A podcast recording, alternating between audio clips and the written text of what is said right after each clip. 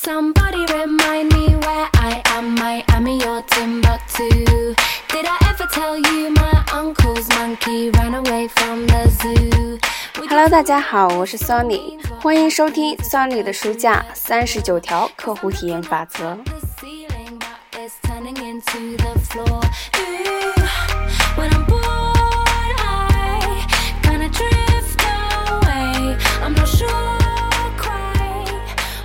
么今天我们要接着来学习的是第八条法则，随时都要有专业风范。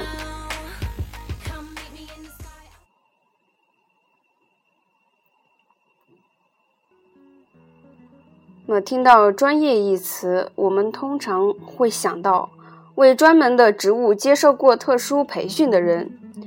这些人不仅具有足够的能力，还能在完成任务的同时得到丰厚的报酬。以前，“专业”一词往往只用来指代医生、律师、神职人员、军官以及高层的管理人士。而今，这个词被广泛应用在各种行业和职务上。教育界人士、科学家、地产经纪人、体育运动员等，无一不是专业人士。但即便如此，拥有专业职位的人绝不等同于具有专业风范的人。回想一下你见过的那些娇里娇气的专业运动员，或者举止像极了卑鄙小偷的专职律师。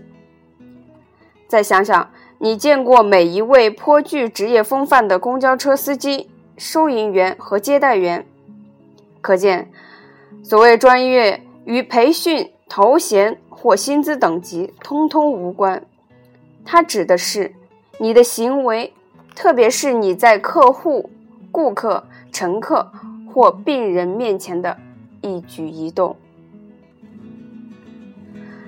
每每在演讲中与听众聊起这个话题，我总会提到洛杉矶的餐馆服务生这个例子。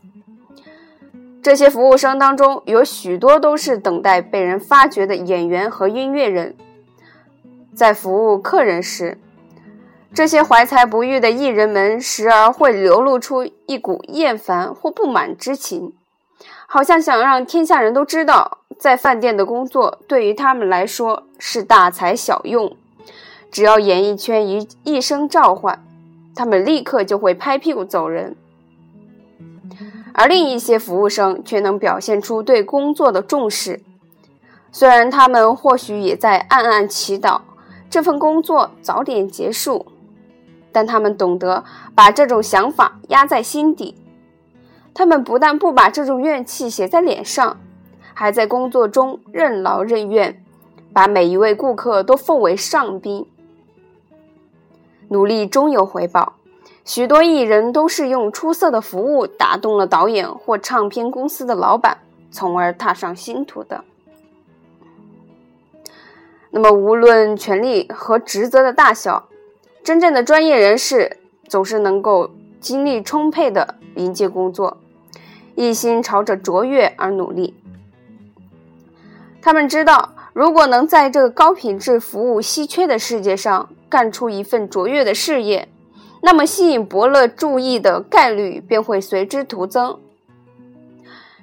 这是我在工作之初就意识到的一条秘诀，也是我这个来自俄克拉荷马州农场的大学辍学生得以取得今天成绩的主要原因。比如说，在军队里为土豆削皮时，我一定会把土豆皮削干净，而且把菜做得津津有味。在以后的职业生涯中，我一直秉承着这种态度，也因此收获了丰厚的回报。成功人士明白，追求卓越的精神是可以跨界转移的。也就是说，如果他们看到你在某个领域里力求精益求精，他们便能肯定你在其他领域也会用相同的态度做事。或许你已经拥有了梦想中的工作，或许你只是暂时找了份工作，一边补贴家用，一边等待着幸运女神的眷顾。无论你的情况如何，那么，请从此时此刻开始，努力在工作中做出令人眼前一亮的成绩吧。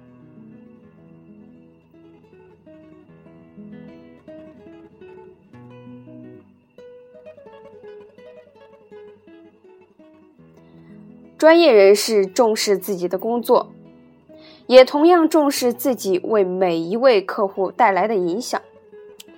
他们带着一股积极向上、攻无不克的精神投入工作中。他们对服务精益求精的真心奉献精神，让客户们感同身受。专业人士不仅容易产生灵感，还能为他人带去灵感和启迪。他们乐于解决问题，用热情和自豪，全力以赴地面对挑战。不放过工作中一丝一毫的失误。专业人士不仅灵活应变、适应力强，当事与愿违时，他们也能调整自己，泰然处之。他们不仅责任心强、遇事准备充分，而且还乐于助人，高效可靠，能力超凡，永远保持自信。无论处于何种环境，无论顶着多大的压力，他们总能完成应该处理的任务。问题一日不解决，他们一日不放弃。面对挫折时，他们秉承托马斯·爱迪生不屈不挠的毅力，将其发挥得淋漓尽致。就像这位传奇的发明家说过的一样：“我没有失败。”我只是发现了一万种行不通的方法。无论摆在面前的是充满刺激的新挑战，还是已经完成过千万次的旧任务；无论是自己默默耕耘，还是处于首席执行官监督的目光下，专业人士都能做到百分之百的付出。想一想那些一流的运动员吧。即使是在日常训练中，他们也会拿出冠军赛前的敬业态度。专业人士不仅准时上班，而且在工作时间自始至终都在工作状态。如果某个突发情况需要他们早到、晚走，甚至牺牲假期时间，他们都会坦然接受。他们能够控制住场面，也敢于承担责任。他们用积极豁达的心态与同事交流，不沉迷于流言八卦之中。如果遇到事与愿违的情况，他们也不会满腹牢骚。即使职场环境一片混乱，他们也不会自暴自弃。专业人士明白自己的方向。他们为自己打气，具有很强的自主性，但与此同时，他们也深谙与人合作之道。他们很有团队合作精神，也很重视与人建立合作关系。他们信守承诺，有君子一言，驷马难追的气概，乐于挑起责任的重担。专业人士虽然对工作全身心投入，一丝不苟，但这并不代表他们都是不苟言笑、缺乏幽默感的冷面人。他们的确会严肃对待工作，却不怎么把自己当回事儿。他们虽然为自己的成绩引以为豪，却不会因此而狂妄自大、自命不凡。可以说。专业人士最重要的一个特征在于，他们的气场总是很稳。他们或许不能总对周围的局面运筹帷幄，对自己却总能拿捏得恰到好处。这种自我控制很容易表现出来。在刚踏入职场时，我完全不觉得自己是专业人士。但就像《成功宝典》中所说的一样，有时在达成目标之前，我们得先假装自己已经实现了目标。于是，我摇身一变，成了一名演技高超的演员。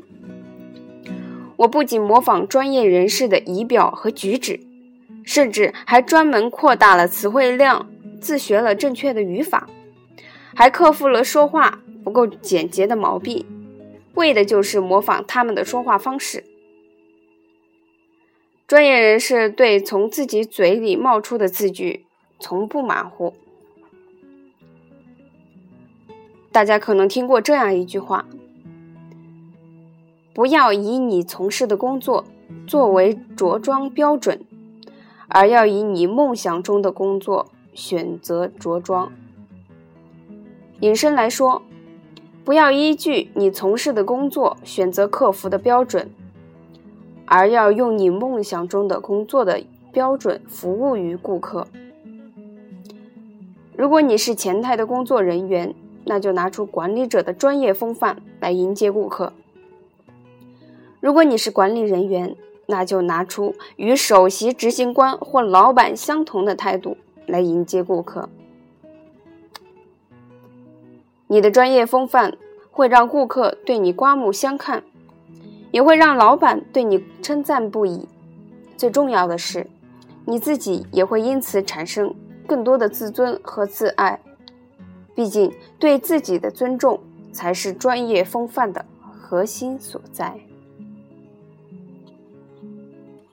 好，今天的学习到这里就结束了。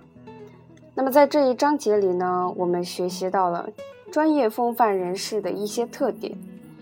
以及如何让自己变得更加专业，主要呢从工作态度、心态以及自控力等等方面来说明了专业人士是如何做到专业的。那有句话叫做“将最平凡的事做好就不平凡”，只要我们将这些看似平凡的方面做好了，那么我们也可以成为专业人士。